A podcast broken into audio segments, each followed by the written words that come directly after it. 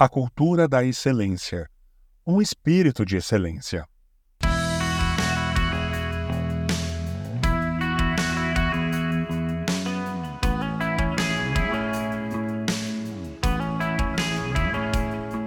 O que vocês fizerem, façam de todo o coração, como se estivessem servindo o Senhor e não as pessoas.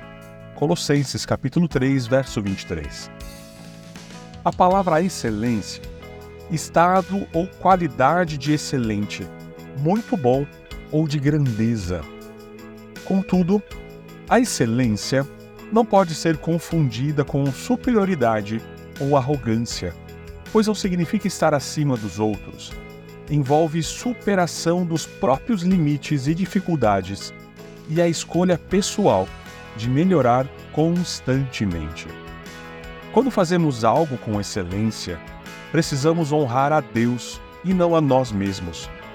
Quem tem um espírito de excelência não se conforma com a mediocridade, não aceita viver na média, mas procura crescer, se desenvolver, exceder o ordinário e refletir a grandeza do Senhor. A excelência é também um princípio bíblico. Podemos citar o exemplo de Daniel, que possuía um espírito padrão elevado de Deus. Em pouco tempo, Daniel se mostrou mais capaz que os outros administradores e altos funcionários. Por causa da grande capacidade de Daniel, o rei planejava colocá-lo à frente de todo o reino.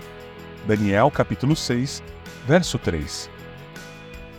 Quem anseia fazer a obra de Deus precisa buscar os dons do Espírito Santo aperfeiçoando a habilidade de ser excelente em tudo o que faz. Essa atitude precisa refletir em nosso serviço ao Senhor, mas também ao próximo.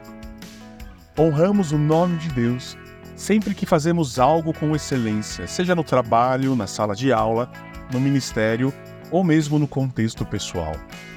Não podemos nos esquecer de fazer todas as coisas e servir a todos como ao Senhor pois isso agrada o coração de Deus. A nossa recompensa vem dele. Finalizo com as palavras que o apóstolo Paulo escreveu a Tito e que nós encontramos no capítulo 2, verso 7. Você mesmo deve ser, em tudo, um exemplo de boa conduta. Seja sincero e sério quando estiver ensinando.